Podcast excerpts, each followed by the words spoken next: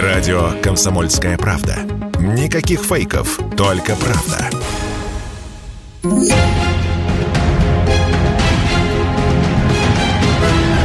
Темные истории. Два десятка лет мы с большой опаской встречаем и проживаем финальный месяц лета. Ходу разные версии его окаянности для россиян. Разберем некоторые из них. Скоро осень, за окнами август, От дождя потемнели кусты. Но сначала немного статистики. Год 94-й. Рухнула МММ, крупнейшая финансовая пирамида. В 96-м чеченские боевики захватили Грозный, затем заключен позорный Хасавюртский мир. 99-й – вторжение боевиков в Дагестан, начало Второй Чеченской войны. 2000-й – гибель подлодки «Курск». 2008 год – российско-грузинская война, и это очень малый список августовских трагедий. По одной из версий, во всем этом виноваты небеса. Точнее, несущийся с небес на землю метеорный поток Персеиды. Назван так потому, что низвергается со стороны созвездия Персея. Но это лишь видимость. На самом деле Персей не при делах. Дело об августовских катастрофах в случае доказательства вины небес – следовало бы шить комете Свифта Тутля. Каждое лето наша планета проходит сквозь ее длиннющий хвост, состоящий из мельчайших частиц льда, пыли, пород. Взлетая на огромной скорости в атмосферу Земли, они мгновенно сгорают, создавая иллюзию звездного дождя. Помните у Высоцкого – а с небосклона бесшумным дождем Падали звезды. Падали они испокон веков И горя мы не знали. Но в начале 90-х Традиционные августовские ночные дожди Вдруг превратились в настоящие ливни Выходит, отсюда все беды российские, как пугают нас некоторые уфологи Стали выяснять Этот Свифт-Тутль как белка в колесе, с незапамятных времен мчится по замкнутому кругу. Каждый кружок – 135 земных лет. И раз в круговорот он максимально приближается к Земле. Последнее запланированное сближение произошло аккурат в 1992 что и вызвало усиление звездопадов. Такое бывало и раньше – будет и при следующем визите Свифта Тутля в 2127 году. Вот и вся мистика. Но если даже предположить, что эти красиво горящие песчинки Персеиды и виноваты в крупных бедах россиян, то легко обнаружим нестыковки в соблазнительной версии. По данным астрономов, цикл этого метеорного потока – с 17 июля по 24 августа. Даже по календарю не увязочка. Звездопад идет по всей планете. Почему напасти сыпятся только на Россию? А если копнем новейшую историю, то обнаружим два реальных удара с небес по России, возведенные в ранг планетарного события 20 века. Тунгусский метеорит июнь 1908 года, и Сихоте-Алинский, февраль 1947 года. Вот уж грохало так грохало. К счастью, в безлюдных местах. И не в августе. Так что не будем грешить на небеса и Свифта Тутля. Рассказывает астролог Татьяна Борщ. Дело в том, что этот август, он не, не может сложиться не, несколько мягче, чем августы, о которых вы только сейчас говорили. И если говорить о, вот, о периоде, в который сейчас переживает наша страна, и не только наша страна, но и весь мир, это достаточно сложный период. Я бы сказала, что вот два года, я их в своей книге назвала в прогнозе, это рождение нового мира, то есть мир постепенно переходит в другую плоскость, совершенно, в, в, то есть меняется абсолютно все, все, то есть мы переходим в эпоху Водолея. Любой переходной период, вот э, рождение нового, нового мира, любые роды, они сопровождаются а, болью, страданиями и так далее. То есть э, любой переход в другое измерение, он не может быть мягким и мирным, потому что ни одна система не сдается без боя. То есть мы это сейчас как раз, в общем-то, и видим. Мистический налет есть и в версии авторитетного аналитика голландского ИНГ банка Криса Уифера. В докладе, опубликованном во влиятельном американском издании The Wall Street Journal, он предостерегает, что увеличение госдолга США и страх перед дефолтом в Америке и Европе могут заставить инвесторов бежать с весьма рискованного российского рынка – тому же в августе, мол, у России могут появиться и свои собственные плохие новости. Ведь восьмой месяц года самый страшный в российском календаре, утверждает Крис. Некоторые инвесторы с опаской говорят о проклятии, поражающем Россию в этом ленивом летнем месяце. Рассказывает экономист Михаил Делягин. Есть и объективные причины. Время каникул. Все люди расслаблены. Даже Госдума уходит на каникулы. Обратите внимание, пробки спадают в Москве, когда Госдума уходит на каникулы. Тогда наступает лето, потому что депутаты, лоббисты, люди, связанные с принятием решений, корпорации, дальше по списку, хоп, деловая активность закончилась, все уехали. Это в 94 году город был пустой уже в середине июня, когда все уезжали на дачу, уезжали к морю. Сейчас, с одной стороны, люди бедные, далеко не уедешь. Очень многие не отдыхают совсем, потому что нет денег на отдых. Другой стороны, цикл принятия решений. В реальности жизнь активно начинается с возвращением Думы с каникул. Это э, середина сентября. Но подготовка к этому энергичная начинается с начала сентября. А дальше возникает вопрос, а когда готовятся, они должны уже жить в новой психологической политической парадигме. Поэтому все, что происходит, происходит в августе. Первая половина августа – это время для принятия стратегических решений э, серьезными людьми, серьезными группами, даже глобальным бизнесом. Они там тоже остались крестьянами. Не нужно думать, что они самые передовые. В середине, в первой половине августа решения принимаются, начиная с середины они исполняются. Опять же, если вы хотите сделать какую-то грандиозную гадость, нужно делать, когда все в отпусках. Август время нехорошее, поэтому лучше уезжать куда-нибудь на природу и культурно отдыхать. Свой отчет проклятий голландский аналитик Уифер начинает с Ивана Грозного – который родился 25 августа 1530 года. На самом деле заострить внимание на этой дате трудно, потому как, например, Сталин родился зимой, Ленин – весной, Троцкий – осенью. На счету каждого, как ни крути, побольше жертв, чем у Ивана Васильевича. Михаил Делягин продолжает – мы остаемся христианской страной. Горожане в четвертом поколении справляют свадьбы массово в то время, когда четыре поколения назад завершались посевные работы или уборочные работы. Мы живем до сих пор в крестьянском цикле во многом. И что такое август? С одной стороны, это время отдыха для горожан. Для крестьян это страда. До Петра Первого Новый год начинался когда? 1 сентября. До сих пор у нас новый политический год начинается 1 сентября. Мы в этом отношении политический класс бороды себе, как Петр Первый, так и не обрел. Следующий пункт в списке Уифера – август 1914 -го. Россия вступила в Первую мировую войну. Хотя кровавая мясорубка захватила в том месяце и Германию, Австро-Венгрию, Англию, Францию, Японию, ряд стран помельче. Всеобщая жуть получается, а не чисто российская. Самой же трагичной, кровопролитной для нашего народа стала Великая Отечественная – Людей потеряли в сравнении с Первой мировой больше, чем в 10 раз. А напала на нас все та же Германия в июне.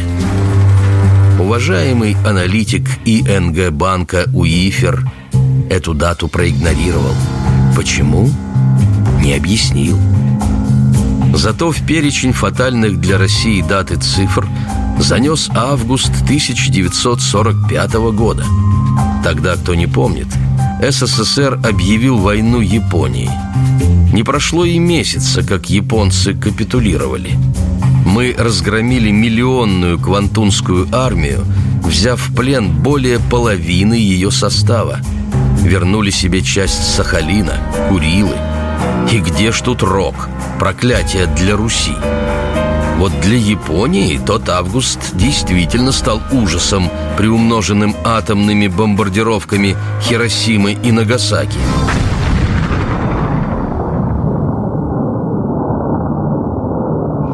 Следующая роковая дата для русских, по мнению все того же авторитетного аналитика голландского ИНГ банка Криса Уифера, это август 68 года советские танки вошли в Прагу. Для чехов и словаков тот ввод войск стран Варшавского договора стал трагедией. Продолжение через несколько минут.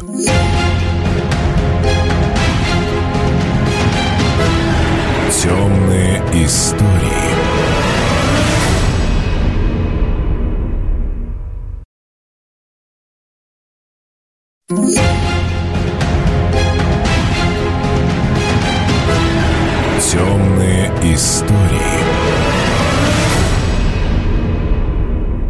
Два десятка лет мы с большой опаской встречаем и проживаем финальный месяц лета. В ходу разные версии его окаянности для россиян. Часть вторая. На август 1936 выпал первый из сталинских процессов – открывший, дескать, путь к террору в 1937 году. Следуя такой логике, можно любой месяц в любой стране объявить роковым, трагическим, проклятым. Возьмем апрель. Родился Ленин в 1870-м. В апреле 17-го вождь вернулся в Питер – огласил свои апрельские тезисы, ставшие боевой программой по подготовке Октябрьской революции – и прощай, Российская империя. В апреле родился Гитлер, напавший в 41-м на СССР.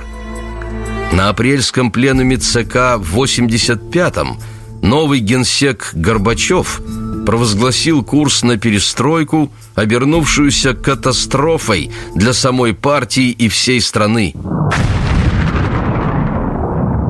Апрель 86-го. Взрыв в Чернобыле детонатор развала СССР. В 89-м затонула атомная подлодка «Комсомолец». В апреле 98-го премьером стал Кириенко. Россия со свистом помчалась к дефолту.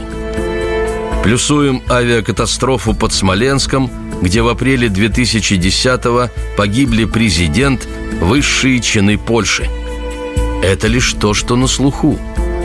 А если тщательно порыться в интернете, исторических хрониках, можно много еще нарыть всякой жути. Добавляем метеоритные лириды и на голубом глазу стращаем народ роковым апрелем. Но есть, есть одна дата в новейшей российской истории – которая стала отправной точкой для разговоров о черном месяце. Тому времени простой народ, не дипломами, обсуждал мистическую закономерность.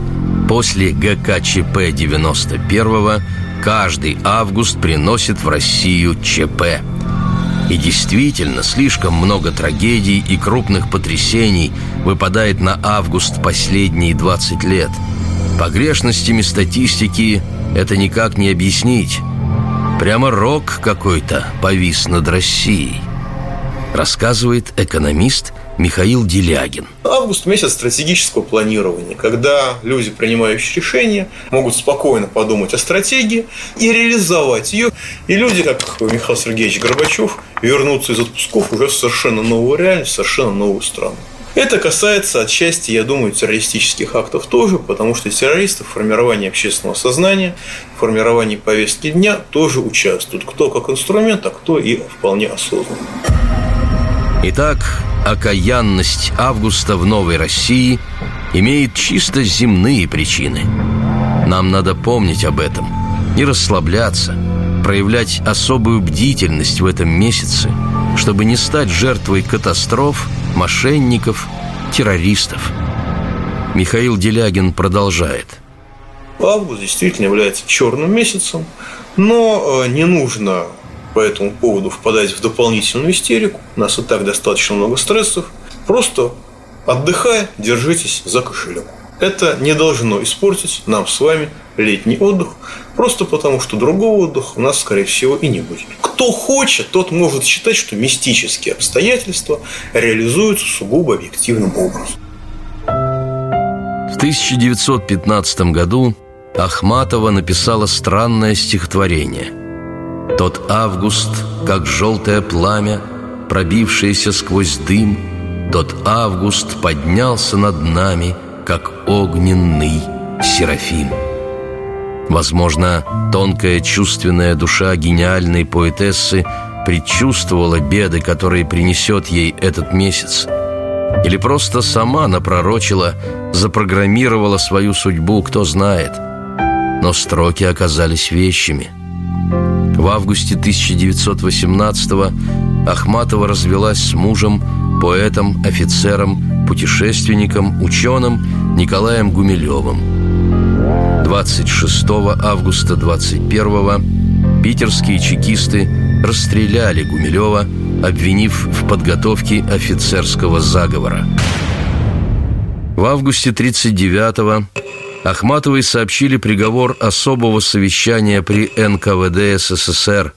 Ее единственный сын, студент Лев Гумилев, осужден на пять лет лагерей, Норильских. Собирая теплые вещи сыну, она скажет Лидии Чуковской «Август у меня всегда страшный месяц, всю жизнь».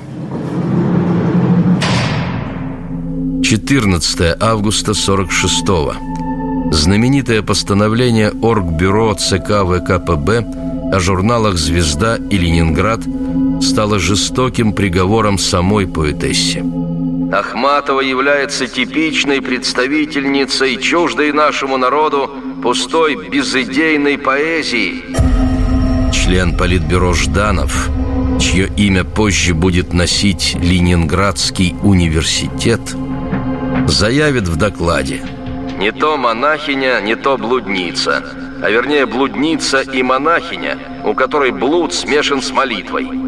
Такова Ахматова с ее маленькой узкой личной жизнью, ничтожными переживаниями и религиозно-мистической эротикой. Ахматовская поэзия совершенно далека от народа. Ее тут же исключили из Союза писателей СССР.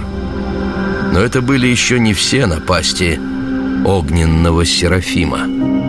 26 августа 49 на ее глазах арестовали мужа, искусствоведа Николая Панина. Десять лет за полярных лагерей. В августе 53-го появился «Надежды напиток целебный» в тишине заполярных нар. После смерти Сталина объявили амнистию многим заключенным. Увы, Панин умер в тот август в лагере. На склоне лет Ахматова вынесет свой приговор Августу. Он и праведный, и лукавый, и всех месяцев он страшней. В каждом августе, Боже правый, столько праздников и смертей, разрешение вина и елея, спас, успение, звездный свод — Вниз уводит, как та аллея, Где остаток зари аллеет В беспредельный туман и лед, Вверх, как лестница, он ведет. Притворялся лесом волшебным, но своих он лишился чар. Был надежды напитком целебным в тишине заполярных нар, а теперь ты, новое горе, душишь грудь мою, как удав, и грохочет черное море, изголовье мое разыскав. Марина Цветаева, наоборот, посвятила этому месяцу оптимистические стихи. Август – астры, август – звезды, август – грозди, винограда и рябины, ржавой, август – полновесным, благосклонным, яблоком своим имперским, как дитя играешь август, как ладонью гладишь сердце именем своим имперским, август, сердце, месяц поздних поцелуев, поздних роз и молний поздних, ливней звездных, август месяц ливней звездных. Уловка не помогла. В конце 30-х поэтесса с семьей вернулась из Парижа в СССР.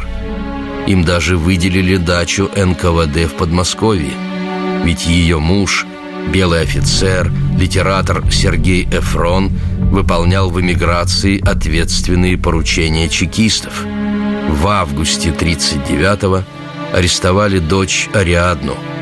Затем пришли за Эфроном – в августе 41-го его расстреляли. 31 августа 41-го повесилась в Елабуге сама Марина Цветаева. Видно, в августе сбыться не может, что сбывается ранней весной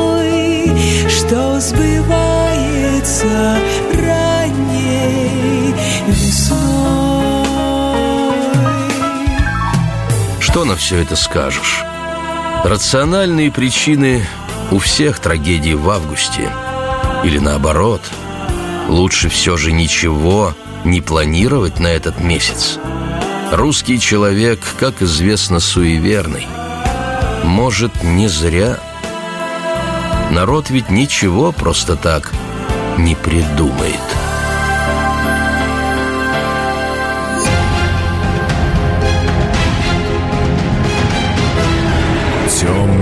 Истории.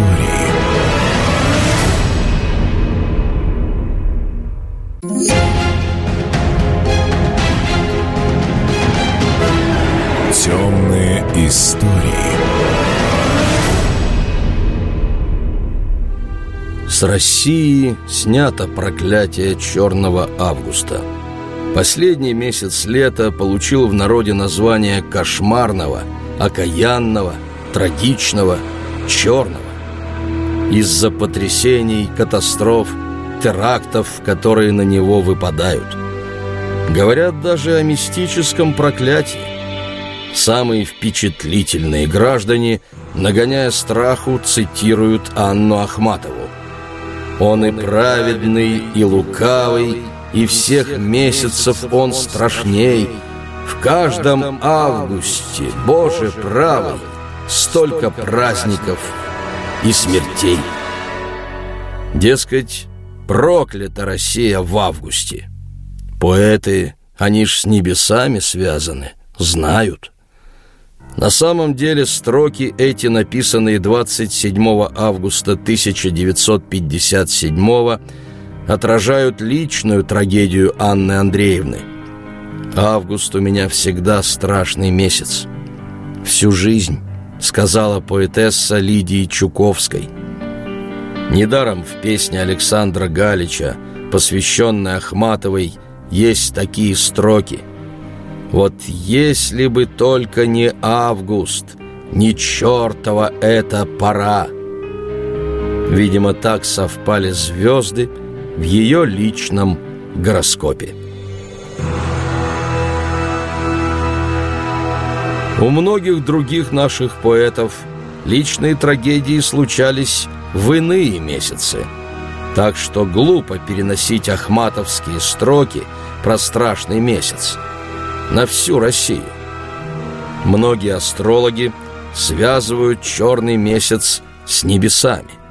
Мол, Россия – страна Водолея, и потому многие важные события происходят именно в период конца июля и в августе. Все началось с крещения Руси, которое также проходило в эти дни. Князь Владимир перестроил всю культуру, резко ввел основы христианства. Это стало глобальной переменой – что повлекло остальные события глобального космического состава.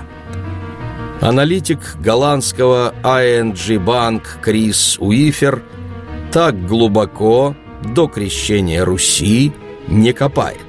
Отметив в докладе, опубликованном в Wall Street Journal, что некоторые инвесторы опасаются проклятия, поражающего Россию в самый страшный месяц ее календаря – Свой отсчет он ведет с Ивана Грозного, родившегося 25 августа 1530 года. Напомним, что два действительно глобальных события XX века Октябрьская революция и развал СССР случились в другие месяцы. Голландец вспоминает август 14 -го. Однако в результате Первой мировой не только Российская империя прекратила свое существование, но и Австро-Венгерская, Османская, Германская. Осталась лишь Британская. А Великая Отечественная, принесшая нам куда больше жертв, началась в июне. Иные уфологи во всем винят звездные дожди, так называемые персеиды, метеорный поток – ежегодно появляющийся в июле-августе со стороны созвездия Персея. Звездопад идет по всей планете. Почему тогда напасти сыплются только на Россию? Водолей, Персеиды вечны, как и память об Иване Грозном. Однако о черном августе народ заговорил лишь в лихие девяностые – Первым в хронике кошмаров стоит ГКЧП, который действовал 18-21 августа 91 -го. Он вошел в историю как августовский путч. Странный путч, смахивающий на пародию. Государственные мужи в высоких чинах – выступившие против президента Горбачева ради спасения СССР, должны были олицетворять сильную власть. Они же сидели с дрожащими руками, все бездарно провалили и быстренько сдались на милость победителю Ельцину. Что это было, по большому счету непонятно до сих пор. Действительно ли путчисты хотели спасать Союз до пороху не хватило, или сами стали жертвой масштабной провокации по передаче власти от Горбачева Ельцину и развалу СССР. Многие политологи сравнивают ГКЧП с Корниловским мятежом 1917 года, также случившимся в августе. В России тогда тоже был кризис, как и в 91-м. Временное правительство Керенского, подобно Горбачеву, теряло авторитет. Верховный главнокомандующий русской армией генерал Лавр Корнилов решил спасти родину, сильной рукой навести порядок. Потребовал чрезвычайных полномочий, чтобы не допустить к власти радикалов-большевиков – Корнилов шел против главы Временного правительства Керенского и в то же время думал, что премьер присоединится к мятежу. И ребята из ГКЧП надеялись, что Горбачев к ним присоединится. Некоторое подозрение до сих пор есть, что Михаил Сергеевич подумывал об этом. Провал Корниловского мятежа привел к тому, чего стремились избежать и генерал, и премьер. Осенью большевики взяли власть, а в 91-м власть взял Ельцин. Точная аналогия. В августе следующего 92 -го года два страшных происшествия. Катастрофа Ту-134 в Ивановской области. Погибли 84 человека. И началась грузино-абхазская война. С обеих сторон активно участвовали российские граждане. Однако тогда же произошло другое очень важное событие, во многом определившее дальнейшую судьбу страны и ее граждан. 14 августа Ельцин подписал указ о введении в действие системы приватизационных чеков в Российской Федерации.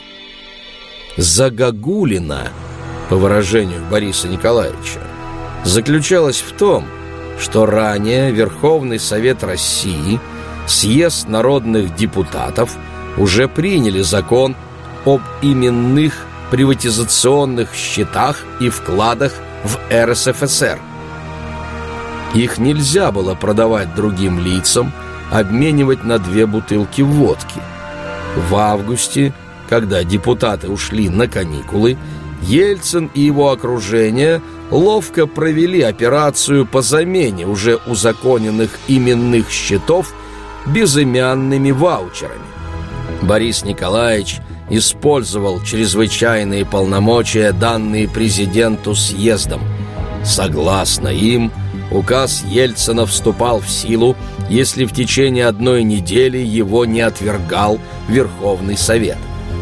За неделю вызвать депутатов с каникул в Москву голосовать против ваучеров было физически невозможно. На это и рассчитывал идеолог ваучеризации Чубайс. 21 августа указ обрел силу. Так хитровански изменили идеологию приватизации и ее законодательство. Когда осенью народные избранники вернулись в столицу, они поняли, как цинично обманула и оскорбила их исполнительная власть, но было уже поздно. Повестка дня кардинально изменилась, что обострило отношения депутатов с президентом и правительством. С августовского указа президента – и началось дикое расслоение общества. Теперь у России пальма первенства по имущественному неравенству. По статистике, на долю 1% самых богатых россиян приходится примерно 71% всех личных активов в России. Продолжение через несколько минут.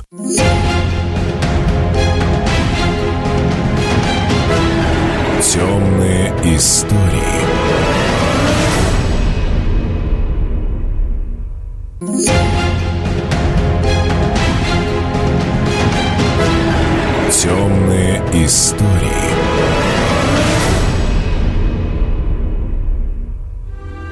С России снято проклятие Черного Августа.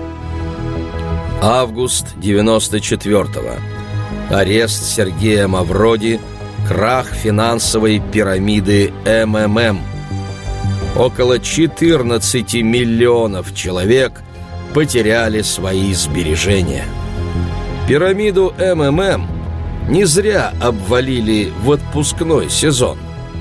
Чтобы разъехавшийся народ как можно позже узнал о своей беде, не устраивал в едином порыве акции протеста, требуя свои вклады. Говорят, деньги из офиса Мавроди кто-то вывозил грузовиками. Август 95-го. Под Читой разбился МиГ-29. А еще обвалился рынок межбанковских кредитов. 28% российских банков прекратили свою работу. Видно, кому-то был выгоден этот банковский обвал. Опять же, в период отпусков. В том же августе произошло еще одно событие, незамеченное широкой публикой. 31 числа Ельцин подписал указ о порядке передачи в залог акций, находящихся в федеральной собственности.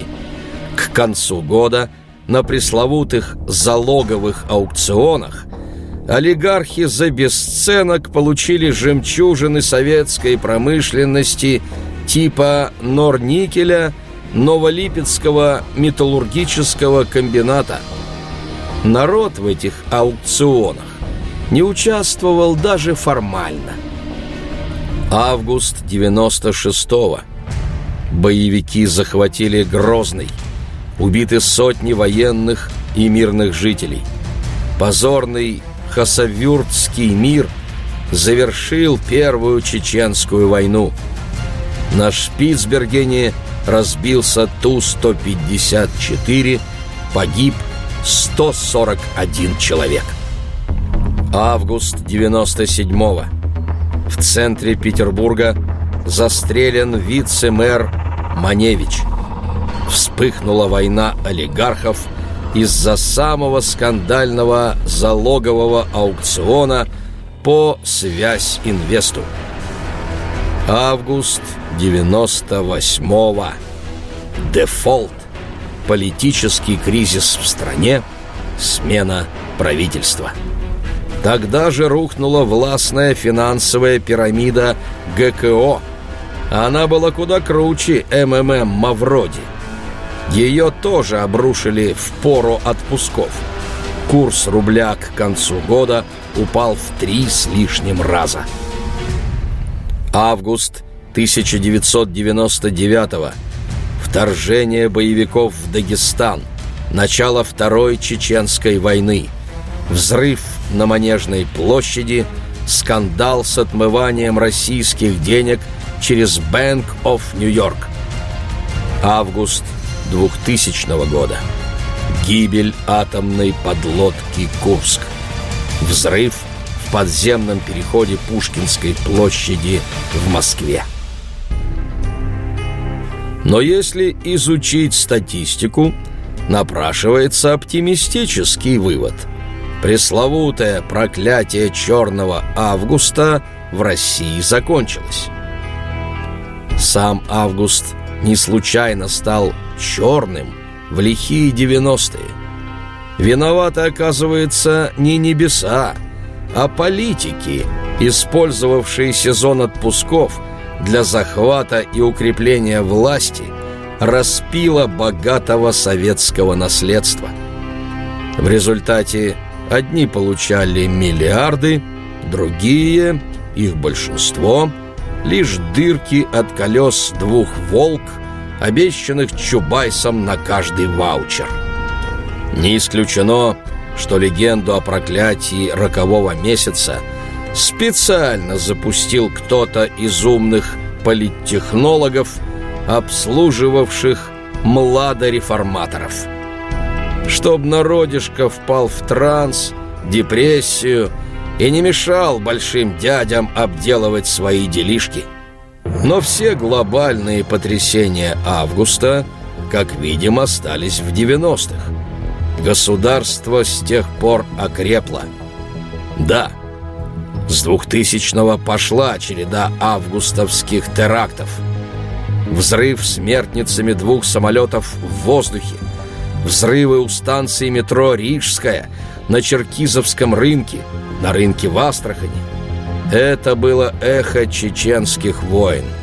Есть версия, что за нападением на Грозный в августе 96-го стоял хитрый Березовский. Ельцин все чаще работал с документами. Борис Абрамович сделал ставку на секретаря Совбеза Лебедя – сверхпопулярного тогда генерала. Решил посадить его в Кремль вместо недееспособного в тот момент президента, чтобы быть при генерале серым кардиналом и самому править Россией. Похоже, странный захват Грозного боевиками в тот август и спешный предательский мир в Хасавюрте были элементами операции по замене Ельцина на миротворца Лебедя. Но замысел не удался. Лебедя вскоре выкинули из Совбеза, а предательство в Хасавюрте аукнулось России в августе 99-го Второй Чеченской войной. Банальная борьба за власть. Постепенно августовское напряжение в стране стало спадать. Война в Чечне закончилась, террористов уничтожили. Статистика приписывает этому месяцу жару 2010 года. Но это лукавство. Во-первых, погодные катаклизмы охватили тогда не только Россию. Во-вторых, несусветная жара у нас началась еще в июне, стояла весь июль, а в августе как раз пошла на спад.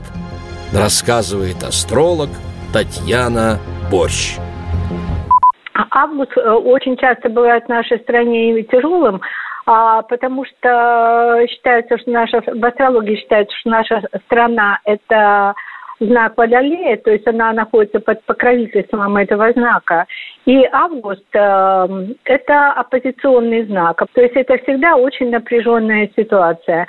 Что касается августа 2021 года, я могу сказать, что самые тяжелые моменты, вот они идут сейчас. Последняя неделя, которая прошла, и, а также и неделя, которая впереди. Но она уже будет несколько спокойнее и несколько мягче. То, что у нас происходит сейчас, вот сейчас уже, это вот усиление пожаров, а, то есть это опять э, наводнение и так далее и тому подобное. То есть это происходит все лето. И это то же самое будет происходить и в августе. Сказать, что э, август всегда черный проклятый месяц, я так, конечно, не могу. И дело в том, что если говорить о какой-то ценовой политике, сейчас не будет слишком большого роста цен, вот как я думаю, мне кажется, что этот август относительно, в политической сфере он пройдет относительно мирно. Я думаю, что военных конфликтов в этом августе не ожидается, но мне не очень нравится август следующего года. Август-сентябрь следующего года, вот вторая половина августа, сентябрь, октябрь, ноябрь, вот это вот промежуток времени 22 года, он действительно может принести какие-то военные конфликты, это будет очень тяжелое время. Перемены в правительстве и так далее, но не сейчас. В последние годы российский август и вовсе не выделяется особыми бедами и проблемами. Так, один из двенадцати братьев месяцев. Потому и в хронологию тревожную поставить по большому счету нечего. Но мы по привычке ждем от августа больших неприятностей. А надо жить, не забывая, конечно, про бдительность и в августе, и в сентябре, в другие месяцы. Во всяком случае, дорогу на красный свет переходить не стоит. Машина может сбить в любое время года.